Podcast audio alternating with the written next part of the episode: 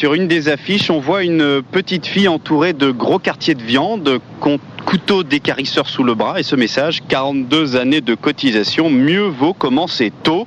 Le PC veut sortir la grosse artillerie à l'heure où le buzz fait la loi. Marie-Georges Buffet, c'est d'avoir des affiches qui d'un seul coup disent aux gens mais non d'une pipe on va pas faire travailler les enfants de plus en plus jeunes et les adultes de plus en plus longtemps. Est-ce que voilà, est-ce que la place d'une gamine c'est d'être en train de couper des morceaux de viande ou la place d'une gamine c'est de poursuivre le plus loin possible ses études, c'est d'avoir le temps libre aussi du, jouet, de la détente, etc. Oui, c'est sur des, des, affiches assez euh, pas violentes, elles sont pas violentes mais elles, elles attirent le regard.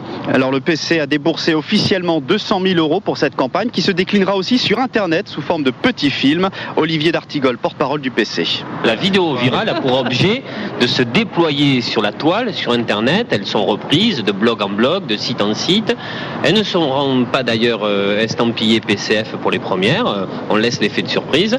J'annonce euh, une première vidéo virale qui véritablement fera parler d'elle. À, partir de, découvrir sur la toile à partir de demain. Alors vous l'entendez, place du colonel Fabien, on est très fiers de cette opération menée par une agence de pub connue pour ses spots décalés et qui avait déjà travaillé pour le Parti communiste au moment du traité constitutionnel de 2005 et plus tard du CPE, deux projets rejetés à l'époque, de quoi donner au PCF des raisons d'espérer un échec cette fois de la réforme des retraites. Merci beaucoup Jérôme Fleurin en direct du siège du Parti communiste français, place du colonel Fabien à Paris.